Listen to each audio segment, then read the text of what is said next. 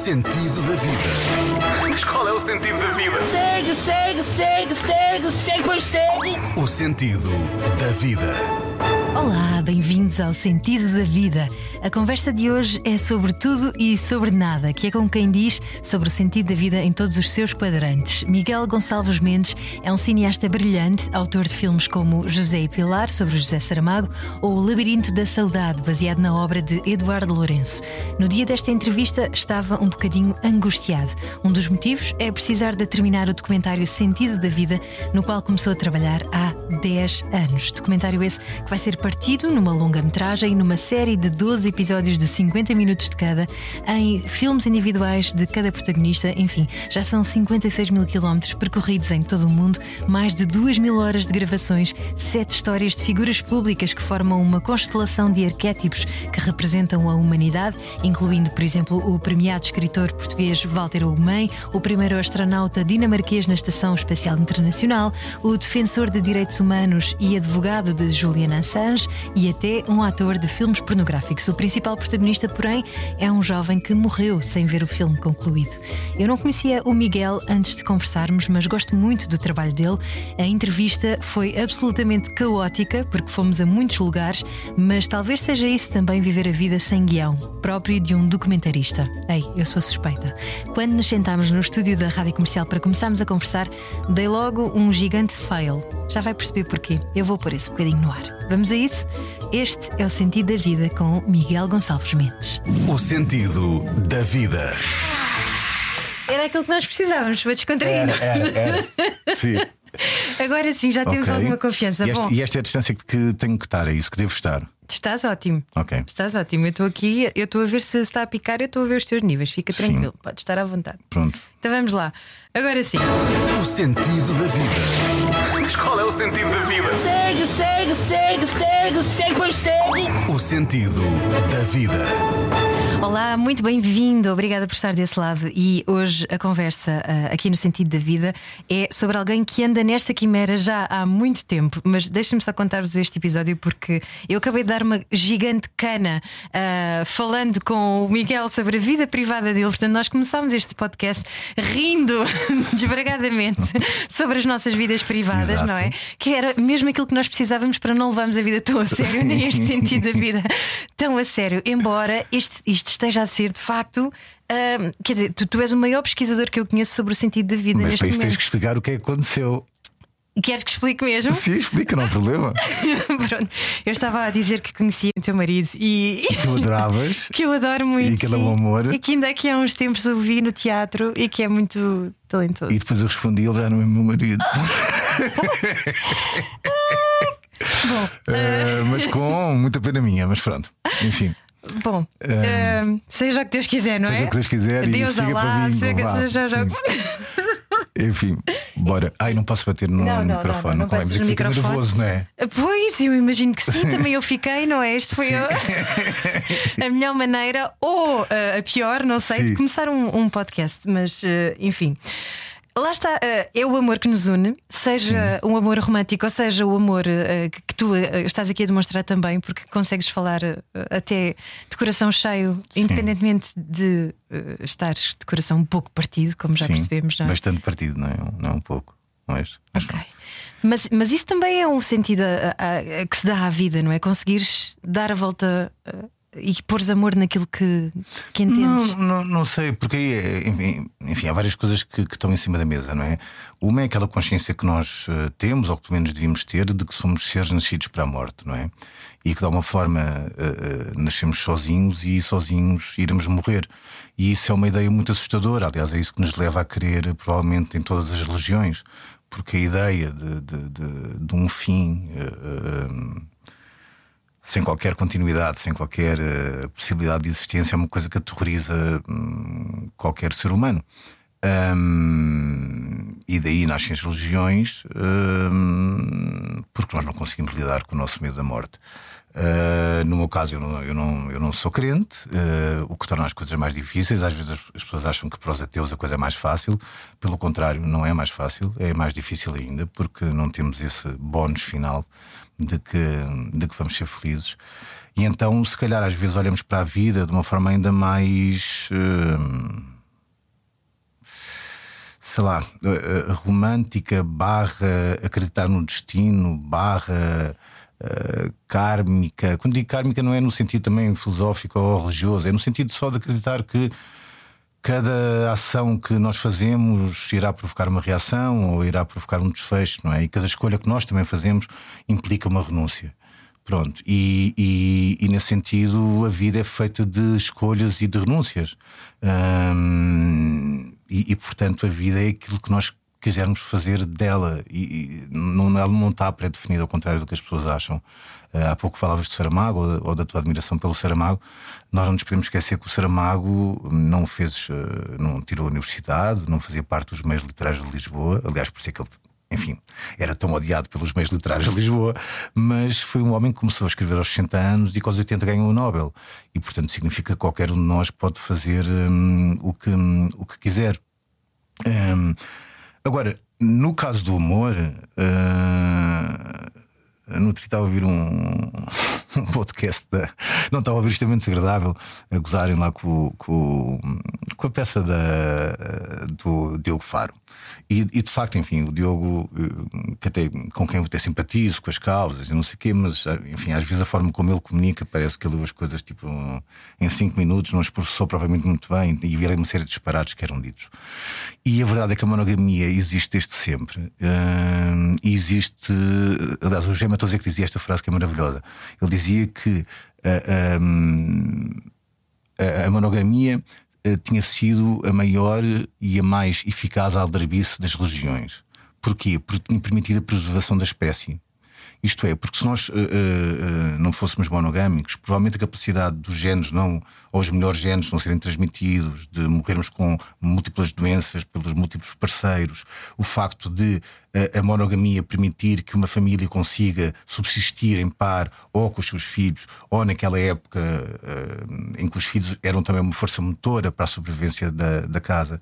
De facto, a, mon a monogamia ela também está em nós. Fora que no mundo animal há não sei quantos casos de monogamia, desde as cegonhas aos cavalos marinhos, ou seja o que for.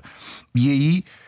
Aí sim há um lado meio triste, que é nós fomos inundados desde sempre, com estes dois mil anos de cultura judaico-cristã, com o mito de Tristão e Isolda, e portanto nós queremos o amor da vida, não é? O, o amor da nossa vida. A alma gêmea. E, e, e, e, eu acho que encontrei esse meu amor.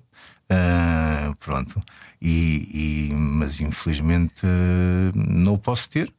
E, isso custa muito, não é? E dura, dura muito tempo a, a, passar essa dor e esse vazio, mas temos que aceitar, não é? Porque, hum, porque basicamente temos que aceitar tudo, não há forma de não aceitarmos. Uh, se uma mãe.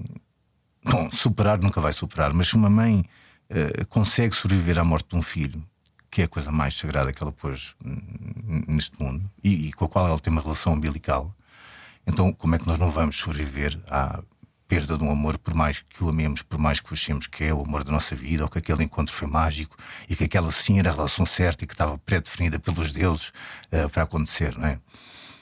Essa era a minha crença. Uh, tenho que reconstruí-lo de outra forma e tenho que deixar de ser. Uh, não, não... É isso. Miguel, Obrigada por abrir o teu coração assim dessa maneira, logo assim, a abrir, não é? Sentámos-nos e foi, foi logo isto. Um, e isso é muito bonito. Vindo de ti, percebo, tu não consegues fazer a coisa de outra maneira. Miguel Gonçalves Mendes realizador, mas acima de tudo eh, um humanista que está uh, aqui conosco. E a sensação que me dá é que tu não consegues não ir profundo às coisas, não é? Não, há, não há uma maneira de fazer as coisas de outra forma. Rodeias-te de, de gente que pensa da mesma forma, os teus pares gigantes, brilhantes, e vou citar alguns: José Saramago, com quem tu fizeste esse brilhante documentário José Pilar, Gonçalo M. Tavares, um, enfim, Walter Ugumem, uh, por aí fora, tudo pessoas que eu, que eu admiro profundamente, assim como te admiro a ti, como te disse no início da conversa. Isto não é uma troca de galhardetes, não é? Mas, mas sim, mas. Nem gato, porque sou para ler. Portanto... Exato. Nem o engate pode acontecer Isso aqui. está arrumado. Mas olha, até ficava feliz agora, não é? Porque uma pessoa, pronto. Quer dizer, não, uma pessoa pode dizer isto, depois é cancelada e não sei o quê, uma acusação do corpo. E meu Deus, o que é que estou a fazer?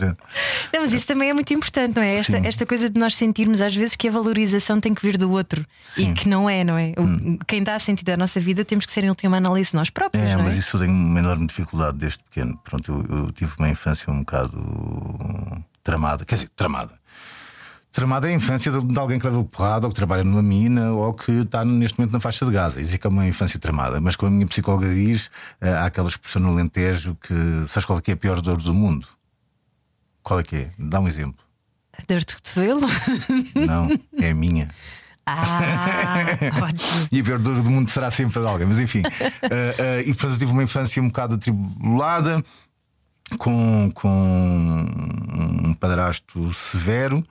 Eh, que depois, enfim, me deu outras coisas, me deu conhecimento, me deu um- uma grande bagagem de cultura geral, mas que foi muito prejudicial para a construção da, da minha autoestima ou da minha, da minha existência. Então eu tenho um tique, por exemplo, não é nervoso, mas é uma coisa estúpida. Eu estou sempre a pedir desculpa, sempre, sempre, sempre, sempre, eh, de antemão. Tipo, eu entro nesta sala, eu peço desculpa, estou no café e bato-me uma coisa, peço desculpa, não tenho culpa nenhuma, mas estou sempre, sempre, sempre a pedir desculpa. Quase como se estivesse a pedir desculpa por existir. Hum, e pronto, portanto, já não sei qual era a pergunta, já me perdi aqui na, a- chivar-me toda a minha vida. Mas olha, gostava só de dizer uma coisa lá atrás, se me pareceu muito Quando eu dizia aquela coisa que nós nascemos, enfim, para morrer e que nascemos sozinhos e sozinhos vamos morrer. Aliás, há pessoas que ainda dizem uma frase mais forte que é na merda nascemos e na merda vamos morrer. Porque literalmente os bebés nascem quando as mães, quando fazem muita força, muitas das mães defecam eh, Ai, ao ter filho, que eu tive três. Exato. e também muitas vezes, quando estamos a morrer no leito morte, também defecamos. E É portanto verdade. é verdade. Agora.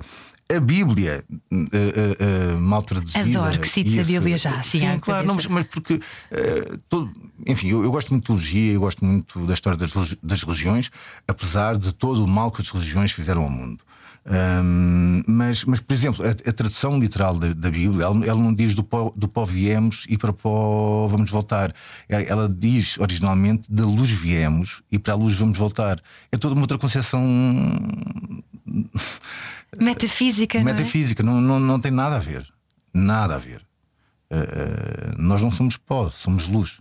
E isto eu posso dizer como não crente, percebes? Porque eu, mesmo como não crente, eu acho que a nossa existência é um milagre. Isto é. eh, somatório de átomos do que tu quiseres, nananana, isso. Agora, outra questão prática é tu perguntares o porquê da existência de um Deus e qual a utilidade, como o Saramago dizia, do universo para um Deus. E porquê é que então acreditas num Deus, mas não acreditas num Pai Natal, sendo que é a mesma coisa, não é? E porquê é que o Deus tem que ter uma figura masculina e patriarcal e com barbas? Sabes, são aquelas coisas, enfim, que a mim que a mim me faz alguma confusão, sobretudo em 2023, que tínhamos ainda essa necessidade de, de, de, de acreditar, e, e- e- tenho pena que muitas das pessoas que se dizem crentes, em geral, são as pessoas mais. eh, epá, menos solidárias, eh, com menos amor próprio, com menos eh, hum, humildade, mais vis em nome, em nome da religião. E, e isso é uma coisa que me entristece muito. Porque também são compartimentadas, não é? Algumas ideias que depois uh, Porque as, pessoas, porque as pessoas, enfim, coitadas, as pessoas também não têm amor, não é? A vida das pessoas é difícil, as pessoas não têm amor. Eh, eh, tu não podes pedir a alguém que vive, sei lá, na, na Brandoa ou na Buraca, numa cave, sem janelas, eh, que ganha, nem o ordenado mínimo ganha, não é? Eh, cujo marido se calhar bate à mulher, ou o filho bate à mãe, ou a avó, não sei o quê, que hum, quando chega lá a casa um, um, um evangélico e diz eh, venha à minha igreja porque nós damos a salvação e se você der, der 10% do salário eh, eu vou lhe dar a magia que você necessita. Eles vão mesmo dar a magia, salvo seja. É uma treta, claro que é uma treta, mas, mas aquelas pessoas estão tão desesperadas de atenção e aquelas pessoas estão-lhes a dar atenção. Claro que estão a dar atenção para tirar 10% do pouco dinheiro que elas já têm, mas elas só querem ser ouvidas. E isso, por exemplo, no documentário também é muito engraçado, porque quando tu filmas figuras públicas, elas são muito. hum, eh, ela- ela- elas têm. Não é receio. Mas, mas filtros. é- elas têm filtros, porque elas têm noção do impacto que as palavras podem ter ou Uhum. o uso que pode ser feito de- das palavras que elas dizem, não é? E no caso, quando se entrevista eh, pessoas comuns, eu ia dizer populares, mas é horrível. Mas pronto, quando se entrevista pessoas comuns, é que as pessoas estão desesperadas para ser ouvidas. Porque basicamente ninguém ouve nos dias de hoje. Ninguém escuta, as pessoas querem, só querem falar. Já reparaste numa mesa do café com os teus amigos que tu estás a querer contar uma história e mas está o outro já impaciente para falar em cima e o outro impaciente para falar em cima e para falar em cima. E a seguir pausa-se, porque todos queremos ir ao telemóvel, não é? Há aquele intervalo de telemóvel, e a seguir depois tentamos todos falar em cima uns dos outros. E não há conversa, não há partilha, não há nada. E ainda mais agora com esta coisa da- do politicamente correto e não sei o quê, já nem sequer eh, eh, uma dissertação, um pensamento, uma discussão pode ser tida, porque tu, à partida, já estás a abortar qualquer hipótese de, de- de pensamento, porque já estás a anulá-lo na base. eh, pela proibição de uso de palavras, pela proibição de uso de raciocínios. Portanto, hum, tu já nem o pensamento permites, ele já está, ele já está a ser eh, castrado desde o início. Portanto, eu temo muito, muito o caminho que nós estamos a tomar. Eh, quando as pessoas dizem, por exemplo, ah, esta é a geração mais bem preparada de sempre. Pronto, ten- tens três filhos, peço desculpa pelo que eu vou dizer. Hum, eu acho que isto não é a geração mais bem preparada de sempre. Eu acho que isto provavelmente vai ser a geração mais mal preparada de sempre. E chateia-me que, que nas TVs continuem sempre com este choradinho. Não é? Tipo, hum, primeiro porque vamos ter calma, quer dizer, as gerações- anteriores sofreram muito mais do que esta geração, tá? Portanto, ok, coitadinhos, vivem na casa dos pais, mas nós também vivemos. Aliás, nós continuamos aos 40 anos a ter ajuda dos pais aos 45. Isso é que é humilhante, não é? Eles ao menos recebem pelos estágios que fazem e não fazem nenhum 900 euros eh, que eu nunca minha vida recebi, não é? Eu fiz estágios à pala e não sei o quê, também não me fizeram mal nenhum.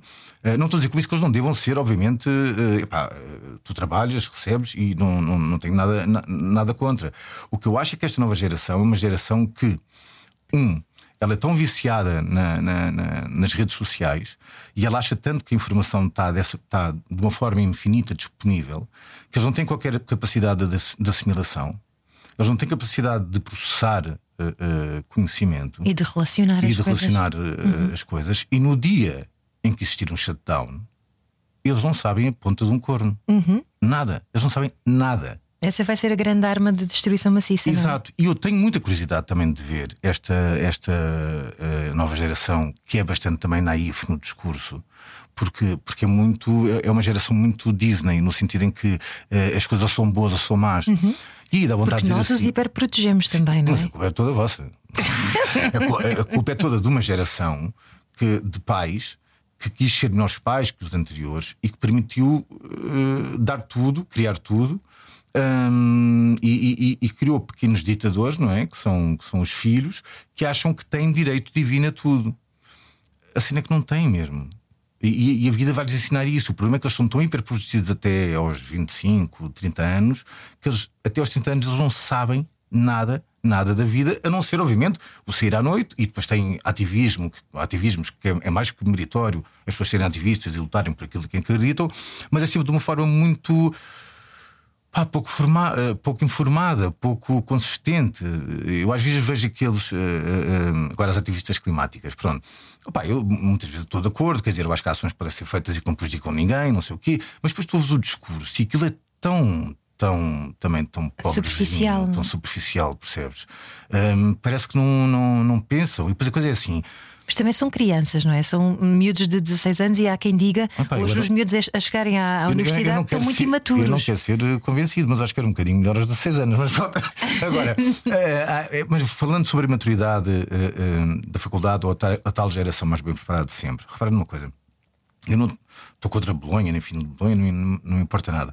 Mas nós, ao menos, tínhamos 5 anos eh, de estudos na universidade, o que nos obrigava, mal ou bem, a estar ali mais tempo e a lidar com professores e não sei o quê. Estes miúdos têm 3 anos de eh, pós-ensino secundário. Eles chegam lá a escrever mal e saem de lá a escrever pior. Eu tenho um colega no tipo professor que falava que ele dizia que ele teve que, depois de ler os testes, fazer orais com os alunos, porque ele não percebia as frases que os alunos tinham escrito, porque eles não sabiam escrever. Eles não sabiam escrever. Pá, isto é grave.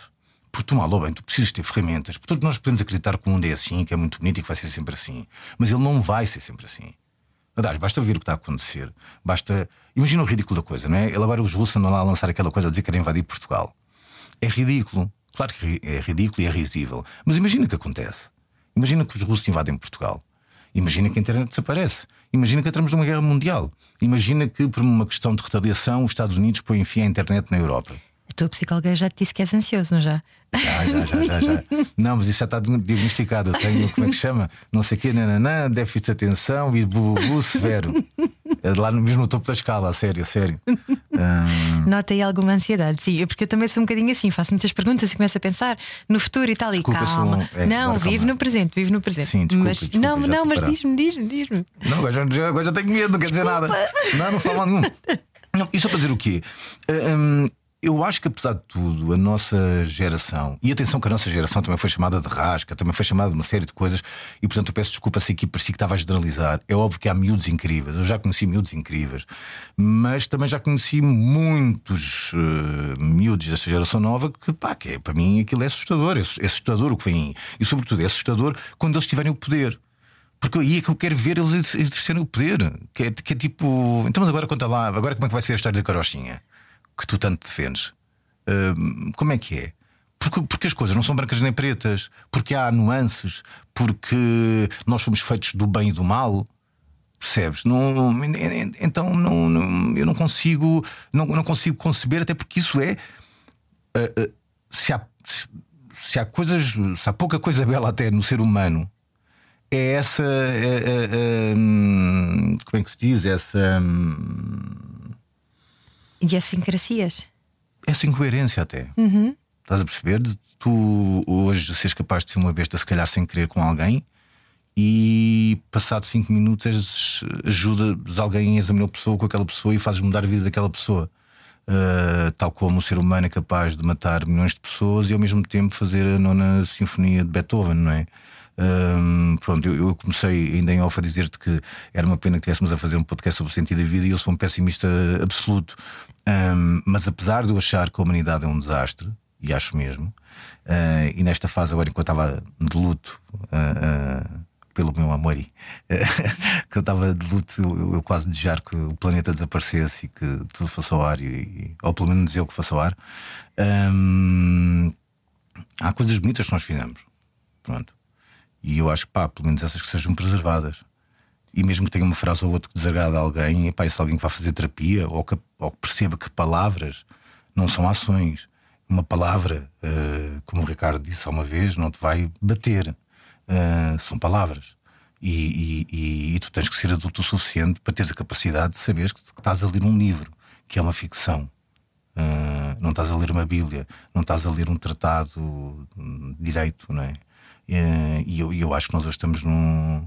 Epá, estamos num mundo altamente castrador castrador do pensamento, castrador das ações, castrador até.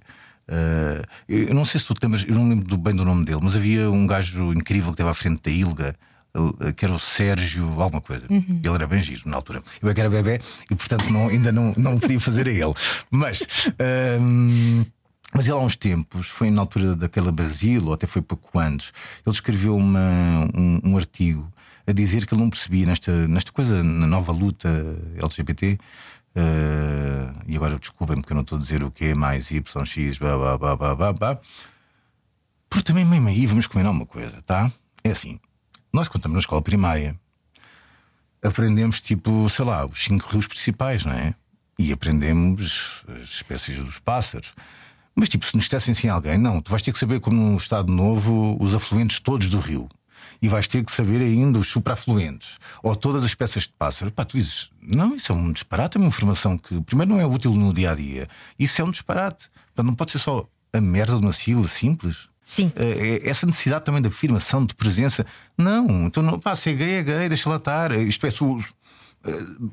Porquê? Mas não seremos nós um bocadinho aquela coisa de. E eu contra mim falo, não é? De eu não quero adotar o um novo acordo ortográfico hum. e depois vejo, por exemplo, os meus filhos que já quer, já têm que, que o fazer porque já aprendem assim. E às vezes Sim. eu estou a tentar ajudá-los e ainda faço pior. Sim, mas eu acho que tu, não vai... fala a mesma linguagem que eles, não é? Mas eu acho que isso até é engraçado, porque assim, tu não tens que falar com isto é, tu não tens que aceitar. Tu, não sei, eu, eu aceito porque eu concordo, quer dizer, há, enfim, há coisas que eu não concordo, tipo os acentos diferenciais uhum. e há uma série, os ifans, eu acho que foi uma cagada, não sei o quê, mas, mas tipo, as consoantes mudas eu acho que era mais que necessário e estava na hora.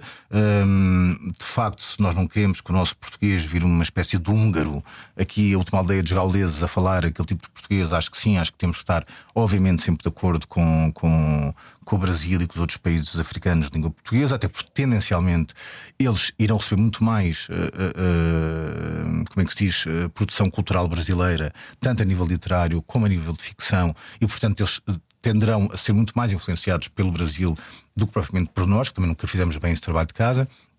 E portanto, eu prefiro ter uma língua comum. E, pelo amor de Deus, não é porque me cai um cedo ator ou um não sei o quê que eu sofro com isso.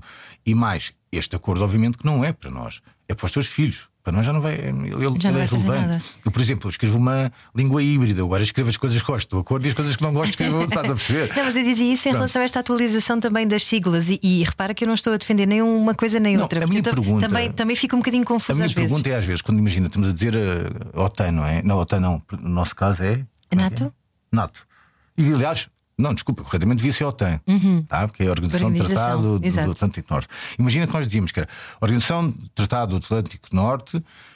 De Portugal, Espanha, Finlândia, Suécia, não sei o quê, nananã, nananã, pela necessidade de afirmação de cada um. Claro, estás a perceber? percebo. O que eu acho é que Queres é também- simplificar, não é? É, É, bora percebo, simplificar. Desculpa, mas agora estamos a desviar completamente do assunto, porque isto não é nada sentido Não, da mas vida. isto, é, mas isto é ótimo. Não é nada, isto é péssimo. Não é, Miguel, É. desculpa, mas para mim é ótimo porque o que eu acho é que tu estás-me a levar numa viagem que nós estamos a falar sobre todos os pontos do mundo e todos os Sim, pontos mas, da- mas quer dizer, que interessam para humanidade. aqui a lamentar-me e a dizer que são merdas e que ando a chorar de amor, não é? Pronto. Eh, e que a mim ninguém me quer. Mas isso é a vida acontecer. Sim, é a vida a acontecer, mas pronto, não, não é preciso né? Enfim. Mas espera, então vamos, vamos ao sentido da vida então. Vamos. Va- vamos, vamos aqui ao, ao- O sentido da vida também é um bocadinho isto: é dissertar sobre aquilo que nos vem à cabeça, sem filtros Sim. e sem nos estarmos a agrilhoar, Sim. não é? Sim. E se calhar por isso é que eu agora percebo, ah, falando aqui esta meia hora que nós estamos já a conversar. Já, meia hora? De Quase, nada? sim. Ah, meu Deus, Não, ótimo. Ah, mas ah, se calhar por isso é que eu também percebo que tu já andas nisto há 10 anos. Tu Hum. começaste a filmar em 2013 O Sentido da Vida, um, um documentário que tem um, um orçamento gigantesco para documentário, não é? Uma coisa ah, quase impensável nos dias de hoje, mas que te levou já. Também mais ou menos, que depois vamos falar sobre isso. Ok, pronto, mas já te levou ah, a percorrer 56 mil quilómetros. É apetite-me tanto fumar um cigarro. Mas não sei se sei. Antigamente faria Eu sei, agora é que não se pode! Mas pronto, Eu nem pensei trazer daqueles zicos para que ninguém via às escondidas, mas pronto, mas não trouxe. Ah, Oh, tudo bem, eu sei. Queres fazer uma pausa e vamos- Não, não, não, Não? não, não, não, não, não. Vamos seguir o Fabinho. Pronto. Mas, mas dizia-te então que eh, tu tens, tens andado nesta quimera em busca do sentido da vida e dizias tu, um- uma das coisas que dizes no teu trailer é ah, porque andamos todos um bocadinho perdidos e que, eh, numa altura em que o sistema está a colapsar e a sensação é que está cada vez mais, não é? Sim. Qual é que é o sentido da nossa existência? É, uma- é uma pergunta infindável. Tu- É. E, e quando é que tu achas que vais conseguir fechá-la e Mas queres que dizer eu te explique por- porque é que nasce o projeto? Porque quero, é que, porque quero, que- ele nasce quero de que uma me forma. expliques isto tudo. Porque ele nasce de uma forma ligeiramente fútil. Uh, isto é, eu tinha feito o G Pilar, eu raramente uh, ligo a críticas. Não, não, não, quer dizer, eu leio as críticas e depois digo assim: ah, que fixe, ou ai que estúpido, ou tipo ai que atrasado mental. Mas enfim, esta é a forma como eu lido. Nu- nunca fiquei a sofrer uh, com uma crítica, nunca nada. Uh, no máximo fiquei com raivinha ou com. Enfim, mas nada de, nada de mais. E uh, há um crítico que eu até nem ligava muito, que atualmente já não escreve, um, e, que, e, que- e que em geral só falava mal do meu trabalho, sempre, sempre, sempre, sempre. E eu sabia que ele só falava mal do meu trabalho, e portanto eu estava à espera, quando fosse o G Pilar, de ver uh, o que é que ele iria dizer. E de repente, quando ele es- escreve a crítica, ele diz assim: uh, que não sei o quê, que o filme era uma obra-prima, que nunca se tinha visto nada assim. Uh, que aquilo ultrapassava o documentário, uh, que aquilo Mesmo. uh, se aproximava quase da ficção e de um novo conceito de construção de linguagem e de narrativa, e que a única coisa que ele se perguntava era depois de eu ter criado aquela obra-prima, o que é que eu faria a seguir? Ui, o que é que te foram Pá, fazer? E eu fiquei fodido. eu fiquei mesmo fodido, porque eu fiquei tipo assim: o que é que eu faço a seguir? O que é que eu faço a seguir? Isto é, que, eu- que ultrapasse isto, que consiga ultrapassar isto. E então comecei a pensar: blá, blá, blá, o que é que eu faço, o que é que eu faço? E pensamos: espera aí, sim, ok, há uma coisa que a mim me assusta sempre, que é este pânico da morte, o medo da não existência, não sei o que, não, não, o sentido da vida, no sentido do lado. Está bem, mas como é que conseguimos fazer isto então maior? Ah, ah, e, e que de alguma forma seja uh, universal, que não seja uma coisa local ou regionalista ou, ou no fundo que, que, nos toca a todos.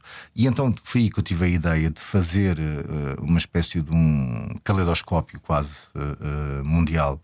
Um, e acompanhar a vida de uh, oito pessoas, uh, uh, que sete são figuras públicas, são pessoas famosas que têm a sua vida, não sei o que, e uma é um, era um, um, cidadão comum que tinha uma doença de origem portuguesa, que é PAF, que é a doença dos pezinhos, é uma doença muito cruel, porque é uma doença que ela é genética, portanto as pessoas não têm cá a hipótese nem, nem a forma de mudar o gene totalmente ainda. E, e, não há cura, há um medicamento que se toma, que é o tafamiris, que faz uh, reduzir os sintomas. Há sim um transplante de fígado, mas que muita gente uh, não corre bem, é um risco fazer o transplante de fígado. E... Mas pronto, o que acontece com esta, esta doença? Esta doença ela foi espalhada pelo mundo durante o século XV.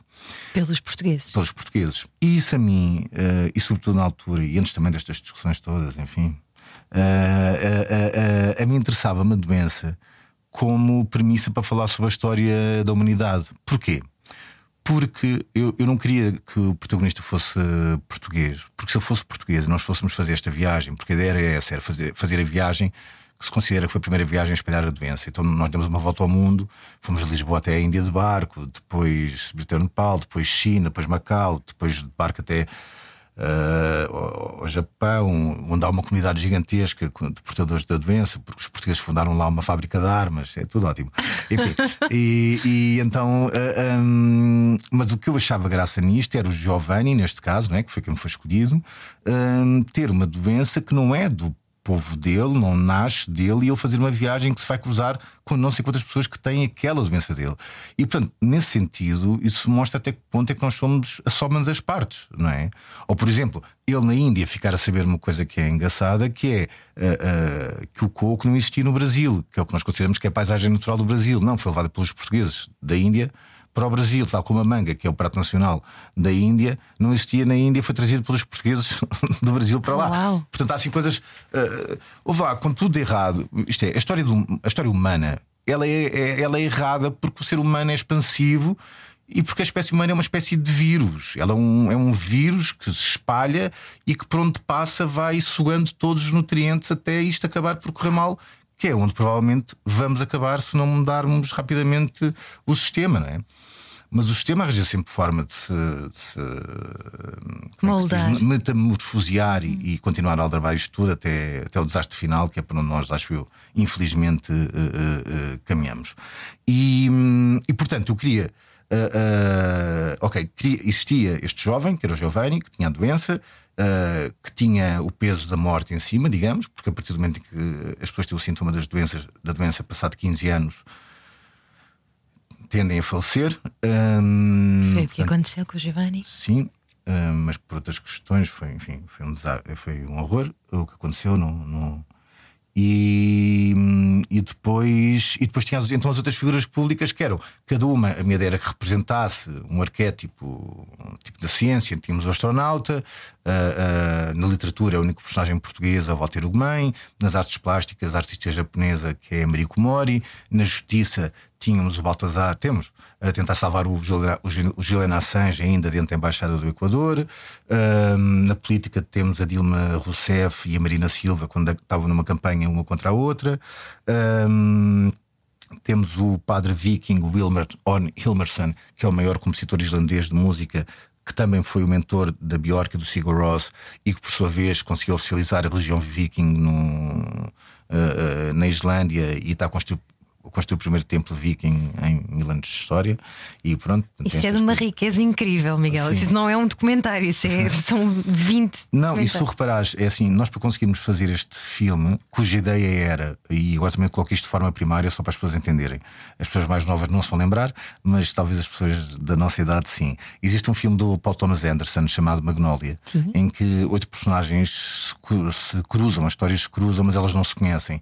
E aqui é muito parecido, é, são oito personagens uh, que se cruzam fisicamente em vários sítios do planeta. Eles, eles cruzam-se no Japão, cruzam-se em Lisboa, cruzam-se em São Paulo, cruzam-se na Islândia, mas não se conhecem uh, nunca pessoalmente. Só o Walter é que conhece o, o Wilmer no filme e por sua vez o, o astronauta conhece o Giovanni porque o astronauta, o astronauta depois levou lá para cima uh, uh, o, o, o, Giovanni é gremista, que, portanto, é, é lá do Rio Grande do Sul, do Grêmio, é um clube de futebol, uhum. uh, e ele levou a t-shirt do Giovanni para o espaço e depois lá na cúpula, e levou também a fotografia da mãe para ficar a olhar para ele no dia da operação. Bonito, Miguel. Foi o transplante, e pronto, e foi isso. Hum, não sei se estou a contar bem ou mal. Estás, estás a contar lindamente. Olha, um... Mas depois podem ver os trailers e essas coisas e, e tentar perceber melhor. Sim. Um, ah. Note que te estás a, a, a, comover agora a falar de tudo isto. Eu imagino o quão uh, desafiante tem sido estes, estes últimos 10 anos. Diz-me. E só dizer uma coisa rápida. Claro. Na altura, portanto, como tu próprio dizias, esse trailer tem quase 10 anos. E esse trailer dizia: estamos numa altura de, em que o sistema está a colapsar, estamos numa altura em que estamos perdidos, estamos numa altura em que estamos à procura do sentido da nossa existência. E o pior é que passaram 10 anos e estamos cada vez pior. E então, de alguma forma, o filme, e, e quando as pessoas dizem ah, mas o filme não é datado, uh, primeiro o filme não é datado até porque o filme começa agora. E começa agora numa situação quase limite. Uh, uh, por exemplo, o, o, o, narrador apresenta a história como se a história já fosse como se já não existisse sequer a humanidade. Ele conta a história como se tivesse encontrado uma cápsula do tempo em que esta história está lá contada mas no fundo, estes últimos 10 anos são pistas, eh, estão lá todas as pistas para onde nós chegamos agora. Sabes? Uh, uh, tudo o que nós permitimos e continuamos a permitir e que não travamos e que continuamos a não travar e que nos vai levar até o desastre final. E é uma pena. É. Mas pelo menos se, se lá chegarmos, estaremos juntos, Miguel. Será? Não sei. Olha, um, só para perceber. Eu já nem comecei o meu junto. Sério. Mas já para perceber, eh, este filme está eh, à espera de, não é? À espera de, de, da altura certa, à espera de, de. Então, este filme sofreu vários uh, dissabores que também temos que perceber quais foram. Primeiro, ele nunca teve orçamento, ele é um orçamento muito caro, é um milhão e meio uh, de euros, mas vocês pensarem que o filme tinha sido desenhado para cinco anos uh, e que um milhão e meio de euros é isso é quase só em viagens, não é? Não, não, isso é o custo de um episódio de merda, de um daqueles documentários de merda na Netflix. Uhum. Uh, só do episódio. Isso nós estamos a falar de oito filmes, oito longas metragens que, deram, que dão origem ao filme depois global e uma série de 12 episódios. E a 10 anos de trabalho. Pronto. Nós, no fundo, já temos sete filmes individuais feitos, já temos a série feita, estamos a ultimar o, o, o filme universal, o filme total. Uh, e, e, nós vivemos sempre muito mal uh, de dinheiro, comigo a ter que aceitar outras coisas para conseguir pagar os gastos da. E, e, e, isso o que é que faz? Faz com que quando tu és o produtor, e neste caso fui eu que fui produtor, fui eu que filmei, fui eu que captei financiamento, fui eu que não sei o quê, há um momento em que tu hum, perdes totalmente a, a, a, energia e a capacidade, e sobretudo depois da morte do Giovanni, e, e ainda mais tendo em conta a, a forma trágica como foi e, e por na altura eu estupidamente, e na altura achou-se por bem que eu aceitasse dois filmes para realizar, para poder pagar este. Uh, pá, foi tudo, foi uma, uma bola de neve muito, muito cruel, porque. Uh, porque eu tinha prometido ao Giovanni que ia estar com ele e acabei, por causa desses dois filmes, não estar com ele. Uh, ele próprio também ficou um bocado deprimido porque ele conhecia-nos bem. Ele, ele mudou muito na viagem. Ele era muito tímido e de repente ficou. Nós só dizíamos estupidez. Digo, enfim, tu achas que eu sou esta pessoa séria a dizer estas coisas, mas eu só digo merda. Eu só digo merda, merda. Eu sou uma vergonha. Se tu soubes como eu sou uh, paisana, uh, enfim, olha, estava preso. Isso, estava preso. E, e então, e, pá, ele ficou muito nosso amigo, digamos. E, e, e, no meio desta, destas coisas todas, de repente estou eu a filmar em Portugal e recebo notícia de que o Giovanni, por conta de, do transplante de fígado, porque as pessoas ficam muito frágeis, não sei o que, teve uma crise urinária, vai para o hospital, uh, a enfermeira coloca-lhe um catéter na, na, uretra e quando retira o catéter uh, uh, rasgou-lhe a uretra e ele como não sente, porque as pessoas perdem sensibilidade, Uh, veio sem sangue quando a família chegou passar três horas ele já estava quase em coma e, e, pronto, e depois morreu.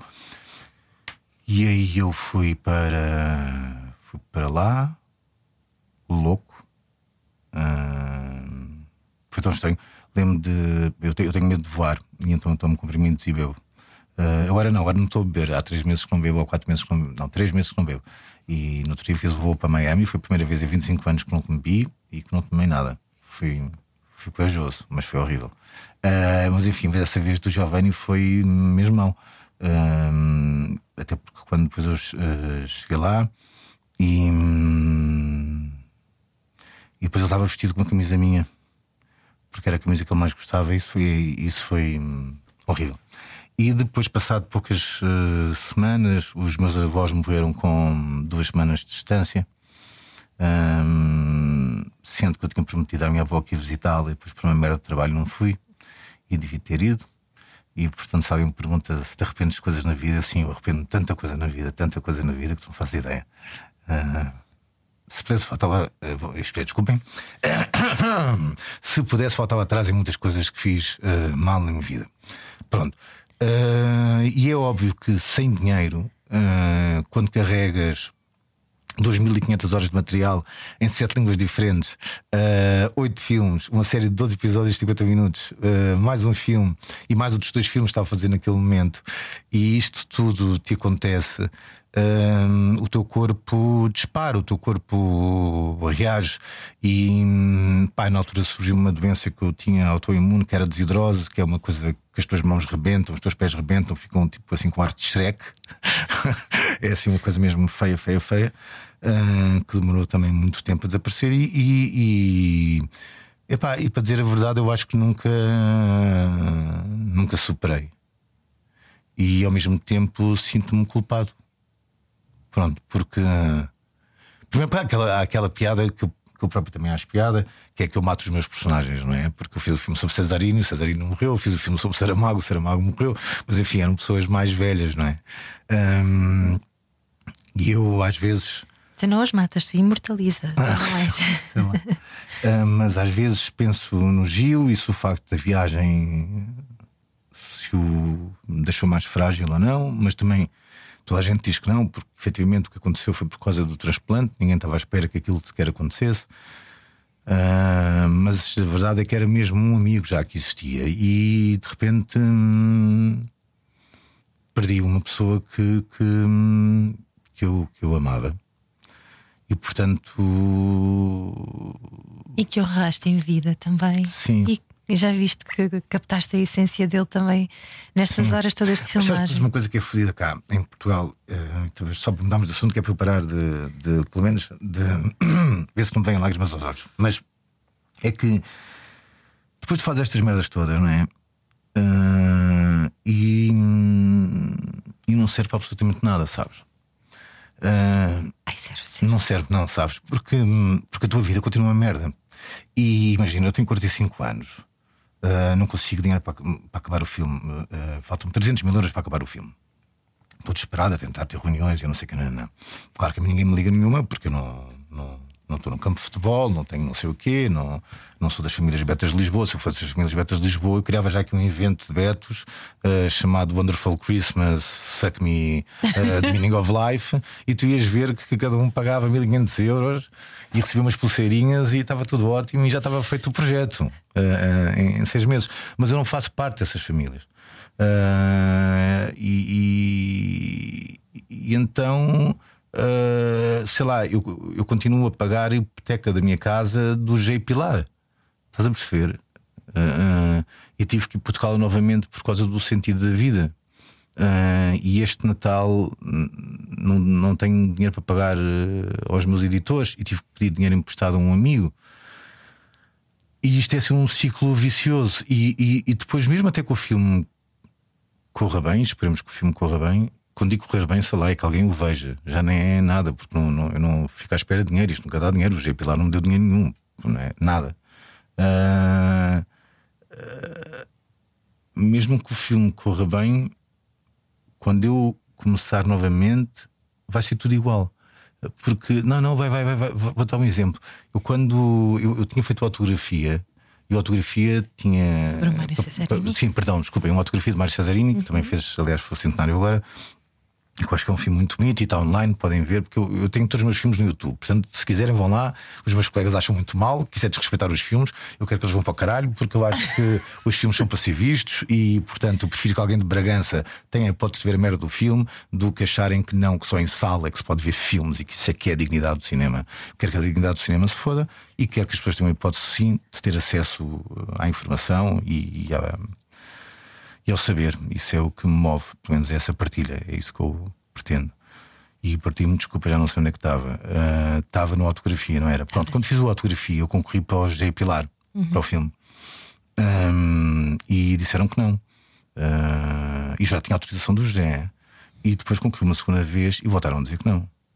Pá, eu fiquei mesmo, aí fiquei mesmo lixado, porque pensei assim, tipo assim, porra, não é que eu também não tenha feito nada na vida, meu, tipo, já fiz alguma coisa que ainda por cima foi premiada, estive nos cinemas, não sei o que, não, não, é o único Nobel que é a língua sete, oficial de sete países. E primeiro que ele te autorizasse. Isto que eu nunca considero a Guiné Equatorial. Mas pronto, mas, são oito, mas eu, enfim, eu, eu reduzo para sete. E, e, e, e, de repente, só quando eu, uh, zangado, mando um e-mail para uma série de cooperadoras internacionais, e é aí que a LDZ que diz: vem cá e nós queremos participar e somos os, primeiros a investir no filme, só aí é que eu recebo okay. o apoio do Instituto de Cinema para fazer o filme. Uhum. Uh, porque aí já era uma vergonha, então os espanhóis, os espanhóis estarem a apoiar, que horror, e agora nós não apoiávamos. Pronto. Quando acaba o G Pilar, um, quando acaba o G Pilar e o filme tem aquele sucesso todo e não sei o que, na, na e foi na altura da, da entrada daquele governo, malfadado governo da PAF, eu não tinha trabalho e ninguém me ofereceu. E eu não tinha o que fazer. E eu estava desesperado, desesperado. E escrevi para várias pessoas e foi igual ao litro. Tu achas que é por acharem que depois de teres feito um trabalho daqueles, ah, ele de certeza que é muito caro, não vamos estar a chamá-lo para fazer nada? Ou... Epá, não teria ouvido isso, uma pessoa que quem gosta até em RTP, mas eu fiquei assim, mas muito caro o quê? Mas qual caro o quê, meu? Mas eu, é que já me disseram isso também há atores que sofrem do mesmo mal, que depois de fazerem pois. uma coisa muito forte, Sim. toda a gente acha, ah, não vamos chamá-lo porque ixi, ele deve ter assim um. Não, um cachê dele deve ser elevadíssimo, nem vamos tentar isso. Eu não sei, e o que eu fiz foi uh, escrevi para o Fernando, que já, já tinha sido meu coprodutor no J. Pilar, perdão, o Fernando Meirelles, realizador da Cidade de Deus, dos Dois Papas e uhum. do Fiel Jardineiro, e escrevi para ele dizer assim: pá, por favor, arranja-me qualquer merda, nem que seja lavar escadas, qualquer coisa aí. Eu preciso de ir para aí, tenho que sair daqui. Hum, foi quando e, foste viver para o Brasil? E foi aí que fui viver para o Brasil, vivi lá sete anos. Foi também que eu convenci que ele produzisse o, o sentido da vida. E foi assim que eu comecei a, foi assim que eu consegui começar a arrancar o sentido da vida. Uh, anos mais tarde volto uh, porque o Bolsonaro ganhou, porque eu não queria estar lá, porque, porque entretanto também uh, já cá em Óbidos apaixonei-me. Uh, pela pessoa que não se pode dizer o nome, e então achei que tudo era o que fazia sentido era estar cá e, e, e viver cá e, e, conceber a minha vida uh, uh, aqui. Pá, e de repente, uma vez encontro um amigo meu, uh, as pessoas não sabem disto, mas existe, existe um edital uh, que chama Luz ao Brasileiro, um, que é um apoio dos dois governos a, a, um filme e a documentários e não sei o quê. E eu concorri, e, e, e, em teoria, uma das coisas que vale mais é produtora, uh, no caso brasileira. Uhum. Ou dois, é só a maior produtora brasileira. Ponto final.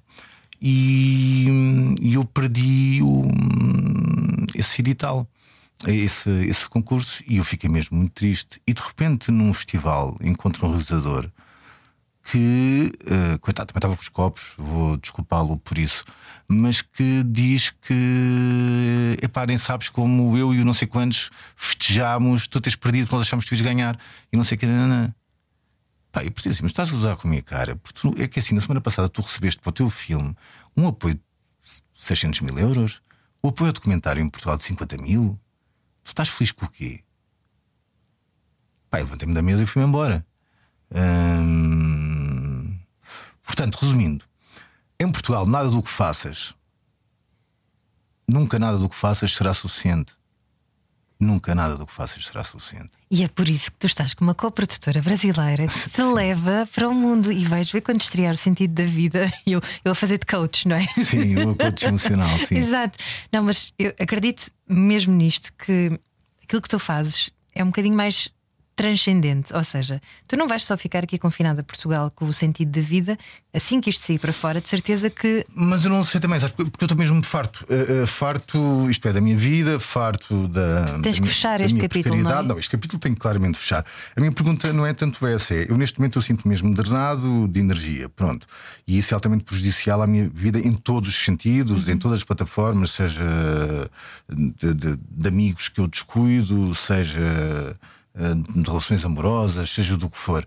Hum, mas eu espero, quando acabar este filme, voltar a perceber afinal quem é que eu sou, porque eu já não sei quem sou. Não é?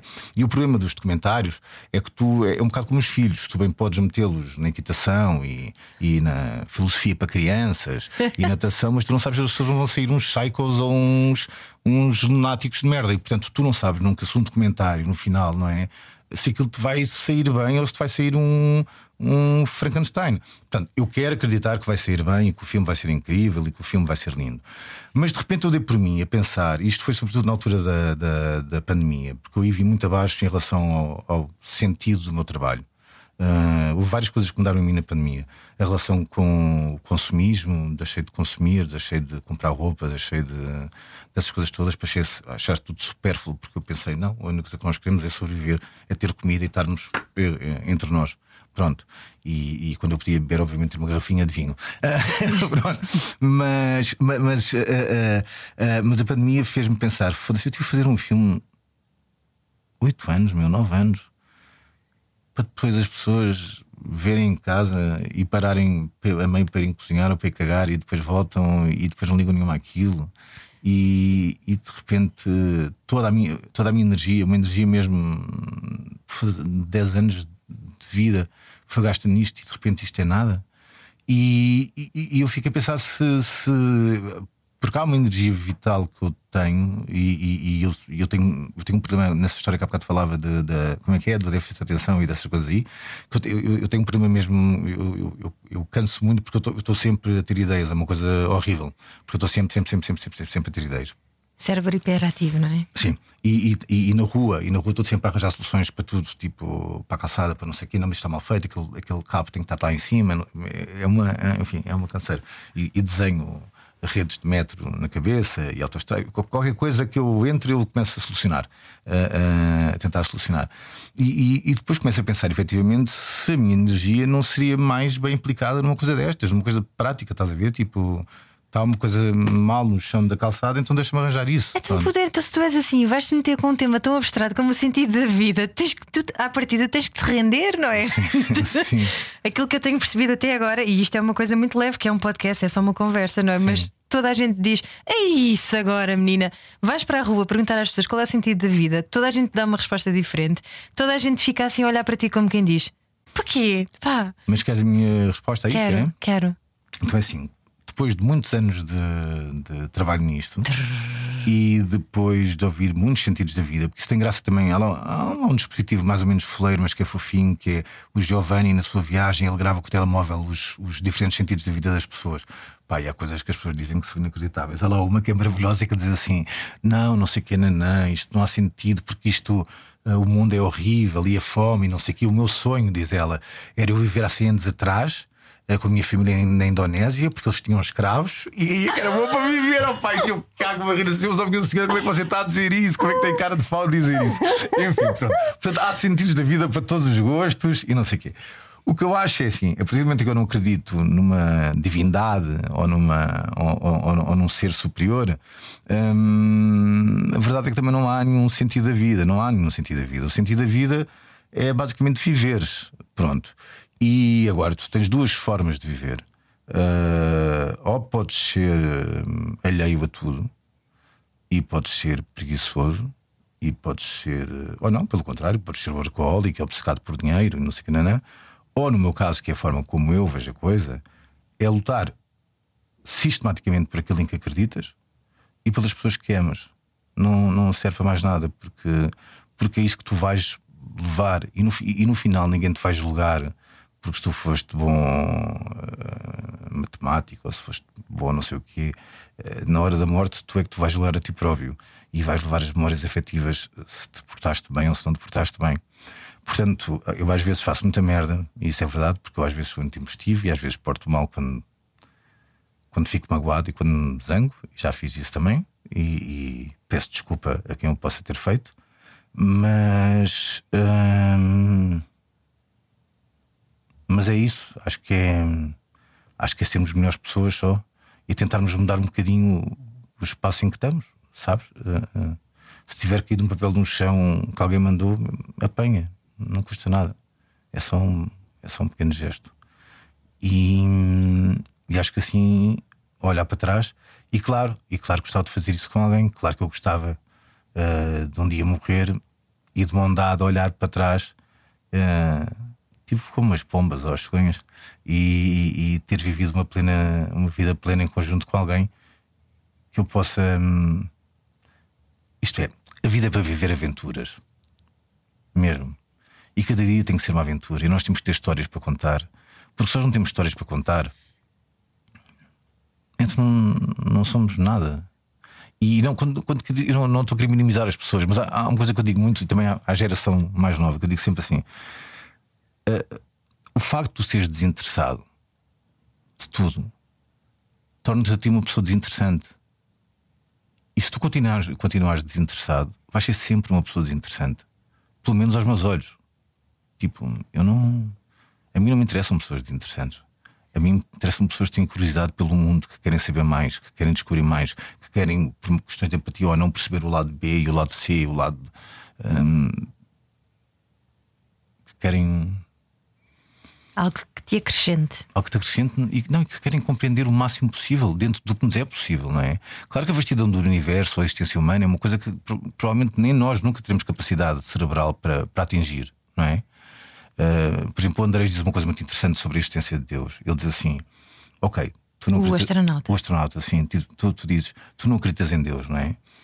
E ele diz: Eu também não acredito em Deus.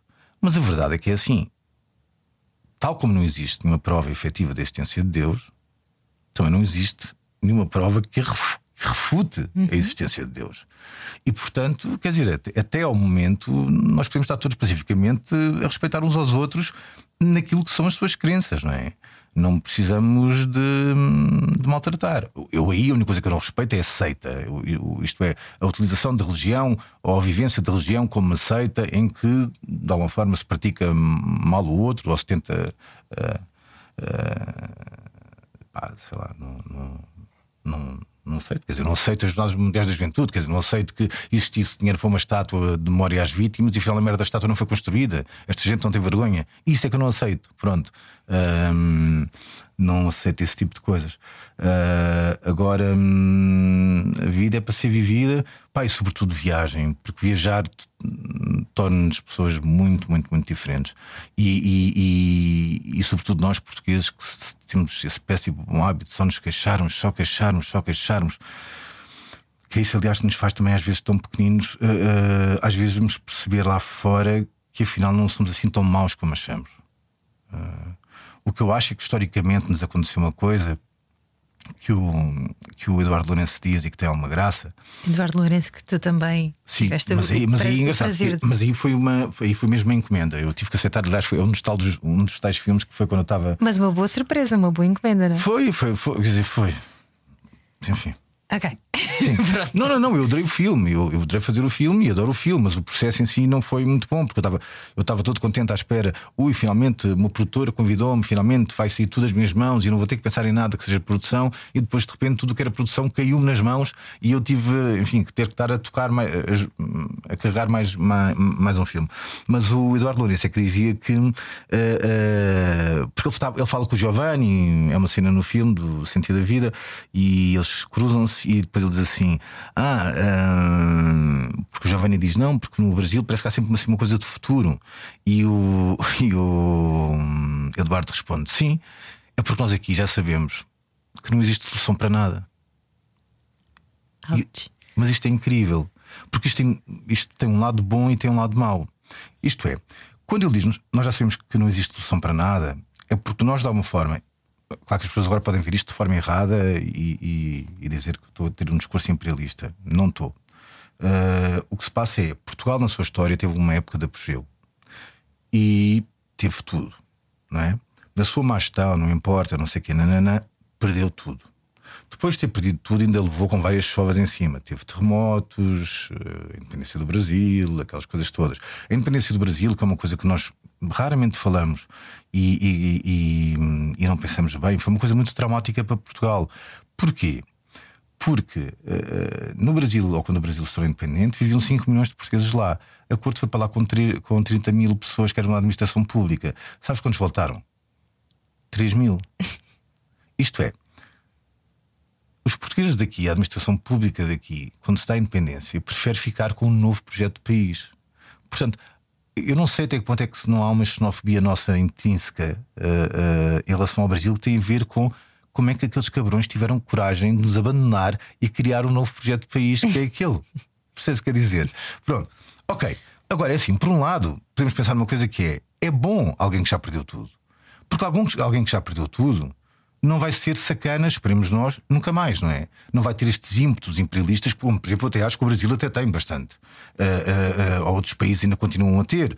Um, eu acho que isso nós não temos e, portanto, nós passamos a ter uh, uh, uma coisa muito mais focada nos amigos, na, na, na, na família, uh, com a agravante de que somos muito desconfiados, sempre fomos, mas isso tem a ver com, com a pobreza, não é? Porque de facto as nossas elites sempre tiveram nojo e vergonha do povo a que pertenciam, sempre estouraram o dinheiro uh, só em, em, em, em, como é que se dizem? Em, em status e em, exato, em, em, em, festas e não sei o quê, e nunca, no, e, e, e, nunca naquilo que devia ser, que era a instrução do, do país e a industrialização, ou seja o que for. E portanto, nós até 75, quer dizer, isto era um buraco, as pessoas andavam descalças no, uh, no Recio. No outro dia ouvi um senhor no café dizer que, que isto era na época de Salazar. Eu tive quase vontade de diz assim, mas era bom onde? Era bom para a sua mãe, que passava fome? Era bom para a taxa de, de, de natalidade, que era quase dos 80%? Para o analfabetismo, que era 90%? Isso é que era bom, o senhor. Estava a dizer que 50 anos daquilo é que foi bom, de nos isolar daquela forma, de irmos para uma guerra absolutamente estúpida que não fazia sentido nenhum, de levar aqueles homens que ainda hoje. E, é, é, assim, e depois também para estes voos aqui, nós temos que ver, também temos que ter as, as coisas em, em assim aquele pessoal que veio da, da os, os, retornados, não estou a falar deles, mas do pessoal que veio da guerra, epá, aqueles homens, coitados, é assim, e que eram, eram, pessoas que não sabiam ler nem escrever, que foram retiradas das aldeias e que os mandaram para o mato. Eles nem sabiam porque é que estavam a lutar. Nem porque é que estavam a lutar. Essa gente, quando veio, não teve apoio psicológico nenhum. Essa gente continua hoje, hoje. maluca dos cornos e a bater nas mulheres, e, com, e depois, como segunda geração, uma terceira geração de filhos que também são traumatizados por causa disso. E agora estamos nós a diabolizá-los? Não, esta gente tem que ser cuidada também. Não, eu não, não estou a dizer glorificada. Não vamos glorificar os nossos heróis que foram matar. Sim, mas pessoas. ajudados, não é? Epá, mas por amor de Deus, estás a ver? Isto é tudo um horror. Ah, só para desculpa. Uh, mas portanto, para mim existe esse lado benéfico uh, uh, de, de, de, do. Já não já sabemos que não existe solução para nada, não é? Uhum. O que nos faz não, não querer ser maus nem ambiciosos em relação aos outros. Não, eu acho que nós já não queremos passar por cima de ninguém. E nesse sentido, eu acho que nós somos bons tipos. Ao contrário do que muita gente diz, eu acho que nós somos, grosso modo, bons tipos. Acho que somos maus tipos para nós próprios. Pronto, em vez de sermos na, na escala familiar que nós temos, uh, como Pernambuco ou a Islândia, que é tipo assim, ok, somos pequeninos, então bora lá, tipo, eu odeio-te, mas meu, bora lá. Somos vizinhos. Yeah. É tipo assim, se, se a mim me correr bem, a ti pode correr bem e portanto isto. Banana. E nós não, nós o que fazemos é o teu sucesso é o espelho da minha própria nação, portanto eu vou é foder-te, que é para não notarem que eu afinal eu, eu sou um merdas e que afinal não, não, não faço nada, e portanto continuamos sempre em eterno processo de destruição. Não é? Olha para o caso do, do, do, aeroporto, olha para o caso, olha para o caso de tudo, não é? Tipo, eh, nós somos, somos sistematicamente assim. E por outro lado, nós temos medo de existir, meu. E, e, temos que deixar de ter medo de existir, isso não faz sentido. Não, não tens de ter vergonha de ti. José Gil, Portugal é o medo de existir. Sim, eu, eu, eu não vou me com o José Gil, mas, mas, mas concordo com ele eh, nesse sentido. Estás a perceber que é tipo, para de ter medo de existir. Para de ter medo de dizer coisas. Para de ter medo quando alguém te pede para dançar. Dança. Sabes? Já, já viste aquela coisa que é tão constrangedora portuguesa que é quando há uma festa, uma coisa, e depois estão as pessoas tipo assim. Eu tenho genes africanos, eu não tenho vergonha nenhuma. Mas, mas tu reparas, 90% sim. dos portugueses têm vergonha. Claro, sim, sim. Ou, ou, ou têm vergonha de falar em público. Epá, então se têm vergonha, alguém faz alguma coisa que façam. Vão para as escolas e ensinem estes miúdos a, a falar em público. Mas isso é tudo uma questão de autoestima, não é? Também. Claro que é, mas tudo bem. Só que a questão é esta: é assim, o que fizeram foi. Ok, pós 25 de Abril há um período de nojo que eu percebo perfeitamente, que é tipo assim: não há, não há culpa ao Império, não há culpa esta conversa dos portugueses que ai, descobriram o mundo, devem novos mundos ao mundo e não sei o que, não. Tudo bem, há um período de nojo e eu percebo que esse período tem coisa. Mas também ninguém, ninguém explicou aos portugueses que era possível ser um povo deste tamanho e conseguir coisas. Que era possível, tu tinhas a maior zona económica exclusiva, que tu podes ter descobertas científicas, que tu podes ser o maior, uh, uh, uh, sei lá, produtor literário, o, o, o, que tu quiseres chamar, ou o maior pesquisador do mar, não é? no fundo, ninguém explicou. nós vivemos o síndrome da amputação do, do império, não é?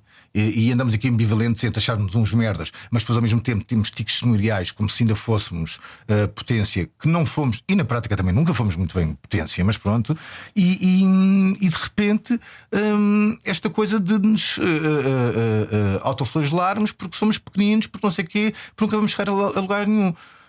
Eu acho que nós podíamos chegar a todos os lugares do mundo. Estás a ver? Eu quero ser o império da solidariedade, meu. Eu quero ser o império da, da, da, que Lisboa seja acolhedora para todos. Agora, para todos, para os portugueses também. Estás a perceber? Eu não quero um Portugal uh, uh, dividido em que de repente ricos europeus ou, ou, ou, ou dos Estados Unidos vêm brincar ao pós-colonialismo aqui. Em que eles não pagam impostos, nós pagamos impostos para eles terem acesso aos, aos cuidados de saúde que ele não tem nos países deles, e de repente, quando chegar a, hora, a nossa hora, badum, que nós não vamos ter. Estás a perceber? Este tipo de coisas, ou, ou, ou, de repente, o conceito que esta gente criou para o país foi sermos um lar de terceira idade. Epá, olha que lindo, isso para mim não é motivador. E percebo também que para estes jovens nada disto seja motivador. Não é? Enquanto projeto de país, não há projeto de país.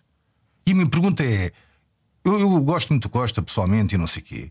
E estou muito triste com este último governo dele. Não, enfim, acho que ele não, não, eu não acredito que ele foi corrompido ou que seja corrompível, mas, mas tudo bem. Mas fiquei triste com este último governo dele. Acho que era uma maioria que os portugueses deram, deram para dizer assim: façam e calem-se, meu. Tipo, não nos chateiem a cabeça, façam já, pronto. E, e, e, de repente nada foi feito. E foi um, um governo anímico e não sei o quê, blá, blá, blá. Mas a verdade é que tu também olhas de repente para o PSD ou para, para o que for. Onde é que está o projeto para o país? Ou mesmo o Pedro Nuno Santos, que toda a gente, ui, Pedro Nuno Santos. Amigo, onde é que está o projeto de país? Uhum. Explica-me lá. É porque eu não sei qual é o projeto de país que esta gente tem. Estás a perceber? E eu gostava de saber. E eu gostava de discutir, eu gostava de discutir isso. E isso, e isso que é a coisa essencial, que é o que é que nós devíamos ser daqui a 100 anos, não sei o que, é, é, é, é, o que não existe. E aliás, é uma coisa muito curiosa, esses merdas desses chegas e não sei o quê, que é hum, mesmo a epopeia marítima, que as pessoas gostam tanto de vangloriar. Primeiro, um, foi um projeto desenhado há 100 anos não esquecer que o tempo que se partiu daqui até chegar lá demorou-se 100 anos. Foi uma coisa calculada, desenhada, não sei o que, nanana. E, epá, temos muita pena, mas foi um projeto multicultural e comum, porque eles chamaram os sábios genoveses, os árabes, os mouros e os africanos. Pronto, portanto, foi um projeto multicultural. Tudo bem que foi sob a égide da organização do Estado português, mas foi feito por todos e, portanto, já Lisboa, na época, era de todos. E portanto, se eles têm muitos problemas com indianos ou árabes num matrimoniz, talvez se eles tivessem dois dedos de testa, deviam-se perguntar porque é que aquilo se chama moraria, não é? Ou porque é que o Dom Afonso Henriques deixou que aquilo se chamasse mesmo assim moraria. Uh, ou porque é que a nossa primeira moeda cunhada tinha uh, uh, como é que chama? a nossa cruz de Cristo e a estrela de David judaica. a nossa cagada começa quando nós expulsamos os judeus. Pronto, quando nós misturamos sectários. Uhum. A nossa e a de Espanha. Isto é, os países multiculturais tendem a ser muito mais ricos, muito mais desenvolvidos do que aquilo que nós somos. Do que, e é isso que nós temos que perceber. Portanto, eu só agradeço e claro que não agradeço os preços estarem a este nível e temos hum, perdido a capacidade de vida, mas eu só agradeço a existência, a existência desta gente, porque eu quero saber como é que vão ser estes portugueses daqui a 10 anos. No eu entrei no Uber e era um puto bada giro, estava a conduzir, falava mega bem português. E eu perguntei-lhe, mas olha lá, me desculpa, mas tu és de onde? Da Rússia? Não sei Ele disse, não, não, sou português. Eu disse, mas português? Não, não, ele disse, meu pai é russo, mas eu já nasci cá, não sei o que. Não, não. E eu tipo, uou! E ele falava com gírias todas, e de repente é giro tu teres um outro Portugal, sabes? E se calhar essa gente é que nos vai ensinar a ter autoestima, que é o que nós não temos, estás a perceber? E enquanto não tivermos um mínimo de autoestima, nunca vamos sair da cepa torta. E estou a dizer isto para os ouvintes e estou a dizer isto para mim também. Que também tenho alguns problemas de autoestima. Mas pronto. Tão lindo. Não. mas tu, tu, fazes a tua própria terapia, tu estás a falar Sim. e depois apercebes-te, ah, espera. Sim, isto é para mim. Olha, mas isso que estás a dizer da multiculturalidade foi também um bocadinho aquilo que tu foste procurar no sentido da vida, Sim. não é? Tu foste pelo mundo e foste buscar as ideias de vários sítios diferentes também, não é? Combinar isso. Portanto, é, é, é nessa união que, que, que está a força. Mas porquê que a diferença nos assusta tanto às vezes? Epá, porque é, é o desconhecimento só. A diferença, pronto, é, são duas coisas eu acho que jogam aí. É o desconhecimento e é também, obviamente, a falta de treino, a falta de prática na empatia, não é? Porque as pessoas, por exemplo, quando se afirmam religiosas, muitas das religiões advogam a empatia. O problema é que as pessoas não conseguem. É assim, eu percebo que numa comunidade, imagina, branca, eh, ali em trás dos montes, se aparecer um negro à meia da noite, eles se assustam porque eles não estão habituados a ver. E depois aquilo já não sabes se é racismo, se é reação à diferença. É porque, é as coisas às vezes são muito dúbias, não é? Tipo, imagina, eh, se eu disser assim. Uh, por amor de Deus, eu adoro o Brasil, tenho, os meus amigos todos são brasileiros, eu tenho a minha, a minha equipa é brasileira e não sei o quê. Mas imagina uma coisa do género: uh, um gajo começa-me a ofender aí na rua, um brasileiro, e eu começo tipo também a ofendê-lo, e de repente digo: filha da puta brasileiro, sou filha da puta, ou brasileiro de merda, não é? Ok. Primeiro, a minha linguagem obviamente é inapropriada, aparentemente é xenófoba. Aparentemente não, é claro, o comentário é claramente xenófobo e, eh, bom, racista não é, porque estamos a falar de, de, de, nações. Mas a verdade aí é que isso não é provavelmente, ali não é xenofobia, ali o que há é, é como eu também dizer o que é que esta gorda de merda quer. Portanto, eu estou a, a pegar numa, num atributo físico Uhum. de maldade, percebes? Eh, eh, Estou a querer ser maldoso com um atributo que caracteriza a pessoa. Agora. eh, Que é uma coisa que está dentro de nós mesmo que não verbalizemos. e Exatamente. Sim. Por exemplo, repara numa coisa em relação ao racismo. Porque é que eu sei que eu sou estruturalmente ou que tenho alguma dose de racismo a mim estrutural que vem de anos e anos atrás? Porque cada vez que eu vejo um negro da rua, eu tenho necessidade de sorrir. Eu tenho necessidade de ser simpático. Engraçado, eu também sinto isso. Como se tivesse. Como se fosse uma, uma forma qualquer ou de pedir desculpa ou de ou dizer não, não, não, tu comigo não tenhas medo porque eu gosto de ti, porque eu não sei o quê. Estás a perceber? Sim, Mas- sim, eu mas- também me esforço por fazê-los sentir que, que não, que não são, que não, que que não são ameaça. Exatamente. sim. Só que a cena é. pensa- Ainda é pior, se calhar. Mas é pior, se calhar, estás a é, perceber? pois é. Tu fazes isso a mais alguém? Não. Tu andas pela rua a sorrir. Mas só faço agora, porque eu sempre eu tenho família ah, mas eu sempre fiz, eu sempre fiz, desde, o- desde pequenininho. Eu, eu só faço agora quando me apercebi da, da agressão de que eles sofreram, eles, raça negra. Sim. Porque eu tenho família africana, avós negras eh, e, e, e como sempre convivi, nunca me apercebi disso até há, há relativamente pouco tempo, até começarmos a intelectualizar alguns conceitos também. Não, há uma, há uma coisa que os brancos nunca vão perceber, e aí também, enfim, não há muito culpa ter estas discussões, às, às vezes, com brancos. Não estou dizer, assim, calma, eu acho que toda a gente, eu, eu não tenho muita paixão para, para aquela conversa do lugar de fala. Eu acho que toda a gente tem lugar de fala, toda a gente tem direito a ter a sua opinião, e era o que faltava que não pudéssemos todos opinar. eh, quer dizer, uma vez termo que não podia, enfim. Eh, eu uma vez estava a tentar ajudar a criar uma associação de mulheres eh, de uma determinada área e depois disseram que eu não podia entrar porque não era mulher. E depois eu disse assim: tá, mas eu não quero roubar o lugar a ninguém, pelo contrário, a associação é para tentar ajudar, eu só estou a tentar ajudar.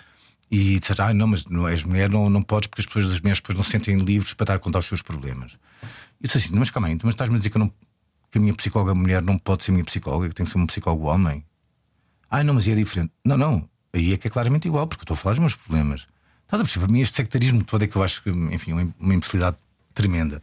Mas estamos a falar do quê? Desculpa, do racismo, não. do racismo. Não, do racismo e da da, coisa. Não, eu, eu, eu, acho que é, é tal história de empatia e, e não sei o quê. Eu acho que o ser humano tem medo da diferença.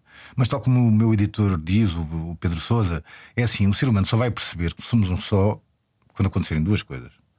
Uma, ou os aliens nos invadirem e nos começarem a matar a todos, E tivemos que nos unir à força. e aí nós vamos todos perceber que afinal somos um só, que é só o texto de pele que muda.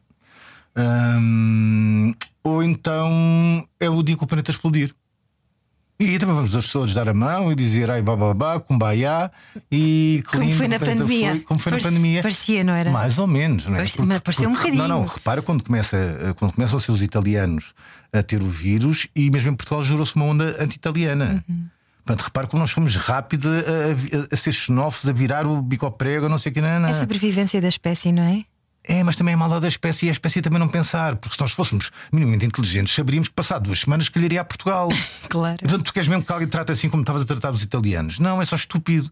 Portanto, eu acho que, sobretudo, o ser humano é estúpido e pensa pouco antes de falar e antes de agir, não é? Hum, portanto, eu acho que muitas vezes o racismo, a, xenofobia, ela, ela é feita de receio e de sentimentos primários porque as pessoas não são treinadas a pensar. Porque se elas pensassem dois minutos, se elas, por exemplo, a questão da empatia, se eu pensasse por um segundo o que é que me aconteceria a mim, se eu estivesse naquela situação, não é? Uh, um, por exemplo, por causa daquela, da, do caso da Cláudia, aquela mãe que levou a porrada da polícia. Epá, desculpa, aquilo não há justificação mínima possível. Não há. Era uma criança de 6 anos que não tinha o passe. Porquê é que vais espancar uma mãe por causa disso? Ainda por cima o passe é gratuito para as crianças.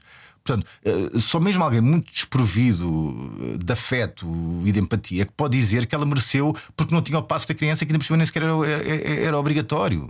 Percebes? Isto, ter este raciocínio em relação a essa mulher é pura maldade.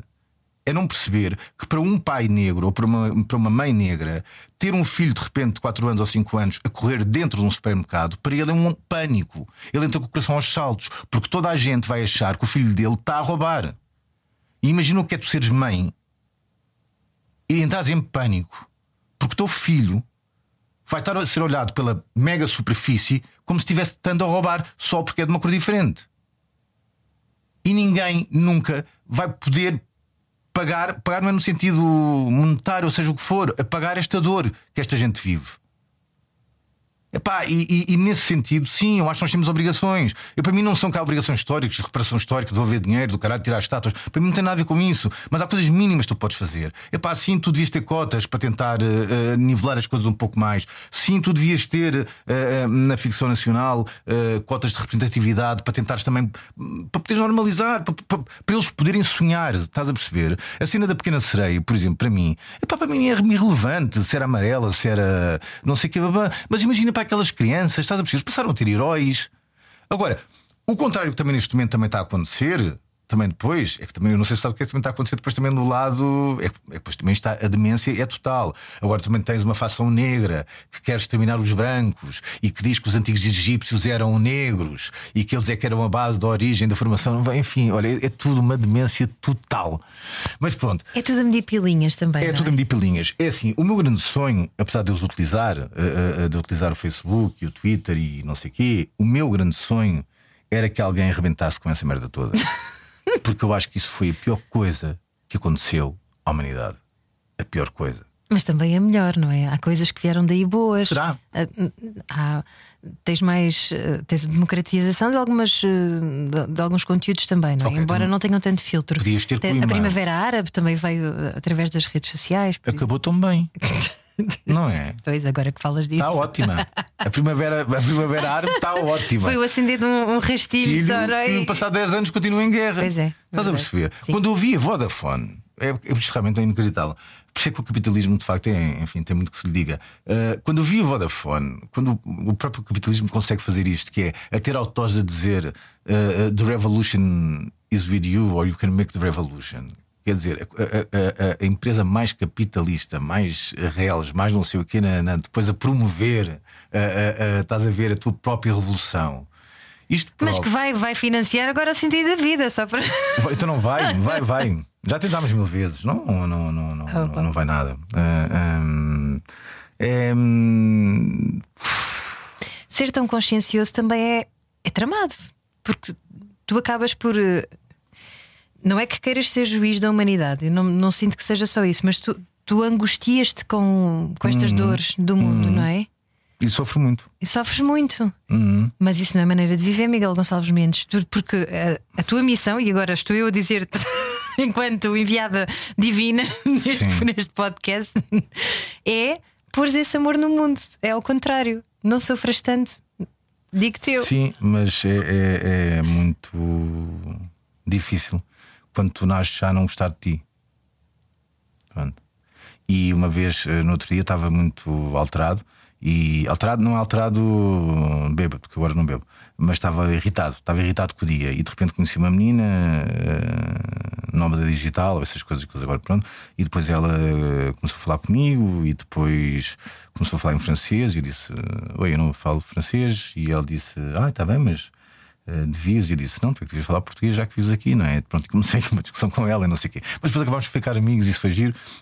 E ela começou também, porque eu contei o que é está a passar comigo, e ela disse: Mas não, uh, Miguel, não te preocupes, porque tudo isto é aprendizagem, e tudo isto vai mudar, e tudo isto não sei o quê. E eu disse: Não, desculpa, não vai. Isso é uma treta. Nada vai mudar. Nós não mudamos, nós não aprendemos. E depois estava a dizer assim: houve uma coisa, eu tenho 45 anos, andei com aquelas botas ortopédicas, sabes, para os pés não serem chatos para não andarem para o lado. Eles continuam a andar para o lado. Estás a perceber? Eu fiz 15 anos de terapia. Eu, desde os uh, eh, 9 anos que peço desculpa por existir e continuo a pedir aos 45. Estás a perceber? Portanto, uh, esse tipo de merda estruturante, infelizmente, eles podem, eles, elas, essas, essas coisas podem ser apaziguadas ou minimizadas, mas elas não vão desaparecer. Claro que a terapia dá jeito, às vezes, eu acho que nunca deve ser a longo prazo, porque depois vira, vira uma coisa viciosa, mas, mas uh, uh, a terapia permite uh, um, um, primeiro olhar também externo de outra pessoa, mas um olhar, um olhar macro para a tua vida que te ajuda a estruturar um bocadinho melhor as coisas. Mas a verdade é que nesse sentido não há grande salvação. e tu tens a sorte de encontrar alguém que, não sendo igual a ti, quer contribuir para a tua salvação, não é? E tu para daquela pessoa, uh, ou não tens essa sorte. Pronto. Uh, e é isso. Desejo-te sorte para encontrares essa pessoa e, e acho que não sei o que dizer. eu ia tentar dizer uma coisa fofinha e bonita, mas acho que não vale a pena. Não, podes. Sei lá, olha, vou dizer uma coisa, pronto, como é que é? Eh, eu já. Uh, pronto, perdi o meu melhor amigo quando tínhamos 22 anos, que era o Nelson. Perdi o Giovanni, perdi os meus avós, perdi a minha mão há um ano e ficando sem mão. Um, porque um dia mal também, num ataque de raiva, deu um murro numa porta de vidro. Portanto, no fundo, estava-me a atacar a mim, não estava a atacar outros. Percebes o que quer dizer? Uh, eu, em geral, faço mal a mim mesmo, não faço mal aos outros. Um, e, e, acho que isto tem de parar. Percebes? Portanto, aquilo que tu dizes que é a minha entrega aos outros, não, eu não quero entregar mais, obrigado. Porque, porque, porque é demasiado doloroso para mim. E, e porque então entrega-te à vida, ao sentido da vida. Qualquer dia morro no processo. Eu acho que ainda não quero isso. Não queiras, ainda tens tanto para dar ao mundo e tens dado tanto, tanta coisa bonita. Tu sabes disso. Uh, e eu já te contei como choro copiosamente a ver os teus filmes, porque são de uma ternura, de um amor tão grande. É uma... Olha, mas se tu achas isso e tu és casada e já tens filhos. Não é e eu nada. é que estou aqui solteiro e, ninguém, e ninguém acha isso, ao cacete. Olha, quem ouvir isto vai pensar: estes dois estão chalupas. Completamente, completamente, sim. Mas que não, saibam que eu estou clínico, agora não faço nada e é, pronto, sou um ótimo partido. Pronto, só que sou falido, não é? Enfim, não tenho. É, é até estrear o sentido da vida. É até estrear o sentido da vida. Miguel, muito obrigada por esta conversa, não, por abrir o coração, que isto foi maravilhoso. foi louco. Precisamos fazer aquela, posso fazer aquela coisa, aquela última coisa que é.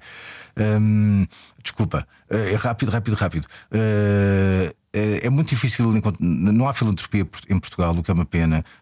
As, as, grandes empresas acham que, por simplesmente, cabe ao Estado, que é um Estado pobre, no qual se foge também os impostos, apoiar a, a, cultura.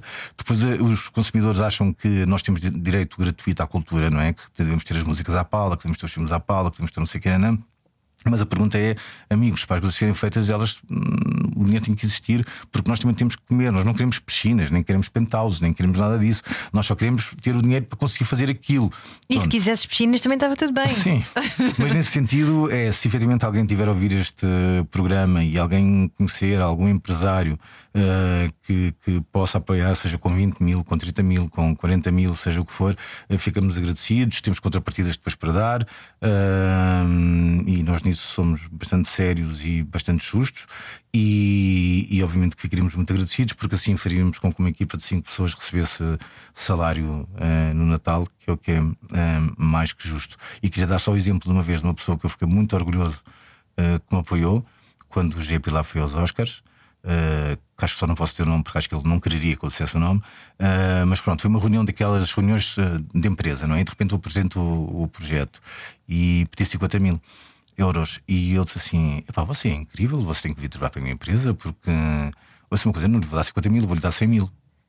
Eu disse: Desculpe, mas porquê? Ele disse assim: Por coisa, eu já tenho dinheiro. A minha empresa é rica. Porquê é que eu hei de querer mais um barco se já tenho dois? Porquê é que eu querer mais uma casa se já tenho duas? Porquê é que eu querer mais isto, isto, isto e isto?